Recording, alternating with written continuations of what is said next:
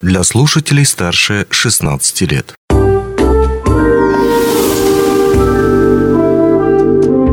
Гости дневного эфира. В эфире радио «Алмазный край» у микрофона Григорий Втодий. На «Москвиче» проехаться от Красной площади до Колымы или обнаружить огромную яхту посреди ледяной пустыни. Все это части приключений нашего гостя, путешественника, исследователя и видеоблогера Богдана Булычева, который приехал на фестиваль «Мирный поэт о мире», где проведет свои мастер-классы. Ну, несколько вопросов и мы ему также зададим. Богдан, приветствую, рад видеть в нашей студии вновь. Добрый день. Последний раз э, здесь у нас в гостях ты был в 2016 году много-много времени за это время прошло и утекло. А, можешь небольшой обзор сделать, э, ну, скажем так, своей работы, своей карьеры за минувшие 7 лет? Что поменялось, что изменилось? А, ну, я с коммерческого директора аэропорта стал путешественником, а, стал блогером-миллионником. Тогда, когда я приезжал к вам, у нас было несколько тысяч подписчиков, дай бог. Сейчас их около двух миллионов. А, общего контента с охватом мы выпустили практически на полмиллиарда. То есть э, полмиллиарда просмотров, то есть вот это огромное количество. А, мы проехали весь морпуть от Мурманска до Уэлена, до границы, то есть от Норвегии до границы Америкой, посетили все самые труднодоступные точки, архипелаги. Я э, первым в мире доехал на фэтбайке до Северного полюса. Ну, в общем, куча-куча-куча всего, э, связанного с путешествиями. То есть я погрузился в них, как говорится, с головой. Вот они меня увлекли и до сих пор увлекают. Да, действительно, насколько помню, тогда была в 2016 году экспедиция такая, ну, полулюбительская, немного все же. Стопроцентно любительская, вообще стопроцентно любительская. Хорошо, то есть вот э, с 2016 года становишься абсолютно профессиональным тем самым видеоблогером, путешественником, travel-блогером, наверное, так правильно можно сказать. А почему был выбран именно вот этот вектор арктической тематики? Ну, потому что я родился на Колыме. Если так вот разобраться, то в поселке, в котором 100 километров до Зырянки, 250 а, километров по прямой до Эмикона, до полюса холода, это Колымская трасса, это мороз, поэтому вот то, что обычного человека на материке, так скажем, пугает, для меня это было нормой. Ну и когда я стал путешествовать по Арктике, знаете, в ней осталось вот это что-то такое первозданное, вот, а, вот есть э, этому кучу подтверждений, какие-то наши места, куда мы приезжали, Арктика как музей под открытым небом. Она все сохраняет и не пускает туда без входного билета, так скажем. То есть нельзя просто так приехать. Поэтому ты можешь добраться до Арктики, увидеть какие-то заброшенные корабли, увидеть заброшенные базы, заброшенные метеостанции полярные, старые зимовки времен там барона Толя, экспедиции э, в поисках э, земли Санникова и так далее, и так далее. Все это вот просто в огромном количестве есть в Арктике. Это музей под открытым небом, который позволил нам путешественникам вот добираться туда. Из-за того, что мы видеоблогеры и блогеры, в частности, которые создаем контент, мы это все не просто видим, а мы рассказываем об этом и показываем многомиллионной аудитории всю эту красоту. Ну, туда не так легко добраться. Я когда посмотрел тизер к вашему, ну, получится, сериалу про «Москвич», и добраться до Красной, э, до Колымы на нем, я, если честно, я с большим скепсисом э, смотрел его, и было ощущение, что, ну, скорее всего, вы где-нибудь там остановитесь, там, не под Иркутском, так под Якутском где-нибудь. Есть, есть одна очень хорошая история. Когда мы выехали уже на трассу Колыму, мы поймали в морозы минус 52. И что такое москвич? Москвич, несмотря на то, что у нас он весь стоковый, то есть это абсолютно вот прям 75 -го года, в нем родной двигатель, все родное, в нем изменены только резина стоит э, современная, шипованная, потому что просто та бы развалилась бы на морозе, но такого же размера. И мы его немножко утеплили, потому что он весь поддувал. И даже это не помогло, потому что э, бутылка с водой между пассажирами на заднем сиденье замерзала. Через два часа бутылка превращалась в лед. То есть вы можете понять, в каких условиях мы ехали внутри салона. Мы останавливались и выходили на улицу, чтобы походить, чтобы согреться. Вот это все, mm-hmm. что нужно знать про москвич. Именно поэтому я как раз и со скепсисом сначала смотрел на это все. А, не буду спойлерить, там, насколько я понимаю, ВКонтакте можно посмотреть э, финал этого сезона непосредственно. А, ну, сейчас проект был вместе с ВКонтакте, да, в нашей группе ВКонтакте он уже вышел, но для YouTube мы делаем режиссерскую версию более развернутую, там будет 5 или 6 серий, и лучше дождаться YouTube. У нас сейчас заканчиваются, выходят две серии поиска самолета на Колыме, времен Второй мировой войны, который мы нашли, НКВДшный самолет. И сразу после этого, то есть где-то после майских праздников, выйдет первая серия «Москвича». «Москвич» не очень ассоциируется именно с э, внедорожником, Он, конечно, может проехать где-то и так далее и тому подобное, но велик шанс, что он там застрянет. В основном вы используете другую технику, более проходимую, более испытанную, те же самые Cruiser или, допустим, другие какие-то вездеходы. И, насколько я понимаю, сейчас как раз вы испытали одну из новых машин. В прошлом году мы брали новую трехсотку, ну, новую Toyota флагманскую. А в этом году, соответственно, понятно, что часть брендов, включая бренды японские, поуходили с российского рынка и пришли китайские производители. Вот в этом году ребята из нашей команды, э, мы разделились, и они взяли как раз э, китайский бренд, э, автомобиль, в поддержку взяли ему японскую машину, вот, и эта машина в Арктике пока не справилась. Арктика, так скажем, оказалась более жестче. То есть машина в некоторых местах разваливалась, вот ребята ее героически чинили, То ехали были на ней. такими не летчиками, водителями-испытателями. Ну да, да. Но это на сегодняшний день показывает, что пока китайский автопром, он, конечно, шагов на 5, так скажем, очень сильно шагнул вперед, он уже весь красивый, он уже весь современный, но пока, э, э, пока еще не такой надежный. Это действительно так. И вот еще годика 3-5, я думаю, что они подтянутся, но на сегодняшний день пока этот, э, как говорится, лучше бэушный японец, чем новый китаец. Ну, даже бэушный японец стоит достаточно дорого по сравнению, допустим, с... Я имею в виду сейчас, если складывать travel-блогинг именно в Арктике, то почитаем вездеход. Land там 300 или там 200, допустим, они вполне себе такие дорогостоящие ребята. Да, но тут очень важен вопрос.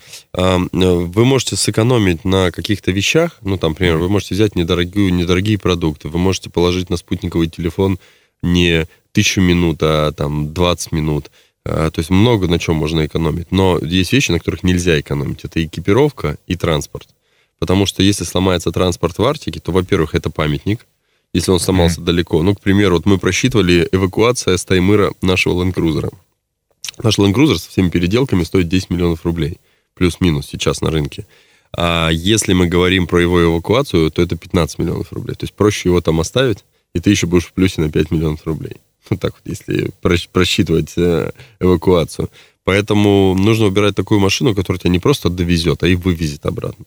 А, то же самое с экипировкой. Сибиряк, э, якутянин, колымчанин – это не тот, кто тут родился, и тот, кто может стоять на ветру в одних плавках, а это тот, кто тепло одевается. Правильно подобранная одежда под правильные внешние условия. Поэтому вот экипировка и машины – транспорт. На этом точно не стоит экономить, если вы хотите, чтобы ваш проект не просто закончился, а закончился хорошо. О страхе. Я уверен, то, что, безусловно, ну, опять же таки, отправиться в ледяную пустыню, пусть и на подготовленной машине, это не так уж и, ну, скажем так, не, не легкая прогулка, так или иначе. Все равно это страшновато, непонятно, когда к тебе приедет помощь, если что, если вдруг действительно, как уже было сказано выше, то, что эту машину еще И потом... доедет ли она вообще туда? Да, и доедет ли она там... А, вот именно. С другой стороны, наверное, одним из самых страшных решений а, возможно, в твоей карьере было как раз оставить пост, стабильную работу. Да, я думаю, в, в карьере многих блогеров именно уйти с нормальной работы, обычной, зарплатой, со всем остальным, и заняться видеоблогингом, тем более 2015-2016 год, это далеко не рассвет этого направления. Да, это, это совсем все правильно. Легко ли было решиться? Ну, честно признаюсь, что решиться было, ну, сложно было это все вот обдумать, так скажем. А решиться было быстро. Я быстро принял решение, думаю, все, нужно делать и действовать. Есть две интересные вещи. На меня очень сильно повлиял фильм «Территория», в частности, роман Куваева «Территория». Там есть очень хорошие слова, где э, очень правильно жить по мечте. И многие люди боятся жить по мечте, потому что у нас есть куча вопросов, которые нас постоянно вот тормозят с этой мечты и не дают нам жить по ней. А люди, которые живут на меч... по своей мечте и рассказывают еще об этом, на них большая ответственность, потому что они своим примером показывают, что так делать можно. Я думаю, я хотел бы жить по мечте. Я признаюсь честно, сейчас, когда я заходил к вам сюда в студию, я увидел в коридоре у вас фотографию. Э, Качанов Олег Анатольевич, генеральный директор э, аэропорта Мирно. Э, так вот, когда я был коммерческим директором в аэропорту Ярославль, а Олег Анатольевич Качанов был генеральным директором у меня. То есть, поэтому, я сейчас приехал сюда, он здесь вот э, очень хороший руководитель, вот, и я у него работал, и вот ведь нахожусь ну, здесь, а здесь, а здесь, получается, собственно, мой шеф здесь. Вот, зайду сегодня обязательно поздороваться. Угу. Здорово. Сейчас э, ребята, которые придут на мастер-класс, они наверняка тоже зададут вопрос. Окей, время не время начинать. Сейчас понятно, то, что время тоже сложное, и с travel-блогингом еще сложнее, чем в 2014-2015. Ну, с одной стороны сложнее, с другой стороны легче. Мы последнее время, сначала ковид, потом еще всевозможные события, они повлияли на то, что мы сильно очень развернулись э, в сторону внутреннего туризма.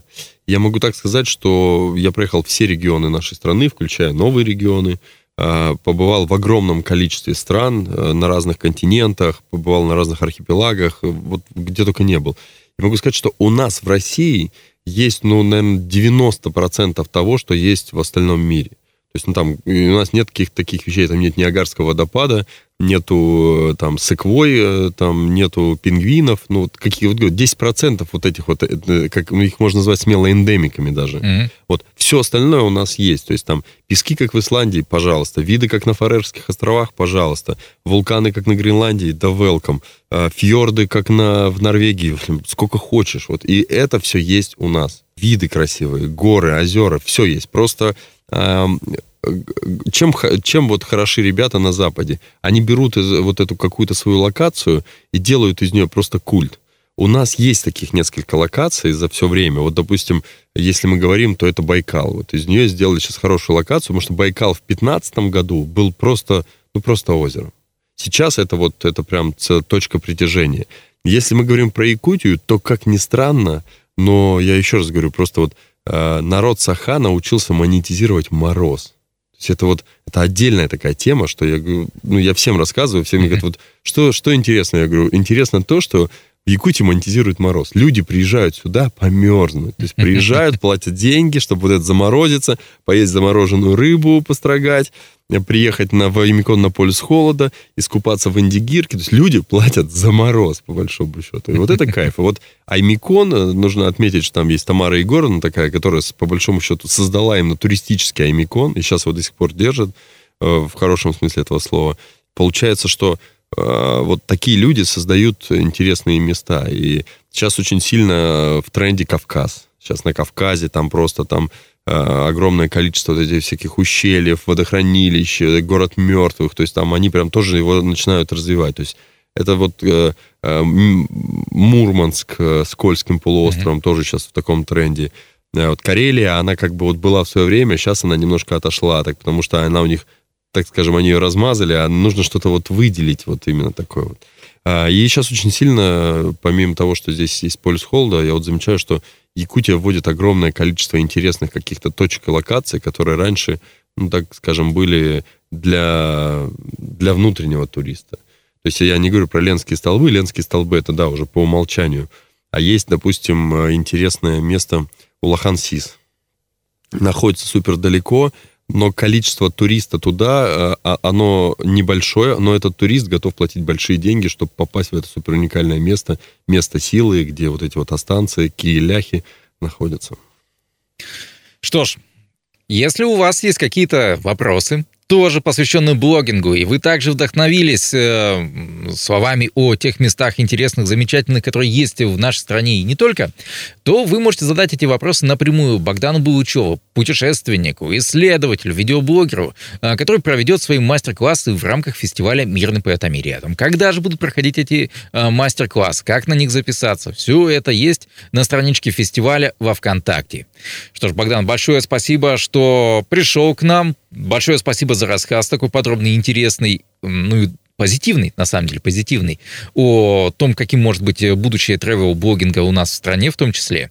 Э, ну, а я должен попрощаться, пожелать спасибо, удачи спасибо. и немножко завидую тем ребятам, кто уже сходил на твой мастер-класс. А я, в свою очередь, так как блогер, скажу, что обязательно подписывайтесь на наш канал. Канал и в YouTube, и в ВК, и везде называется «Про путешествия». Набирайте «Про путешествия» и смотрите интересные видео про нашу большую страну и про Якутию. А вот это профессиональный видеоблогер. Онлайн-версию этой передачи вы можете послушать в наших подкастах, размещенных на платформах Яндекс.Музыка или Apple Podcast.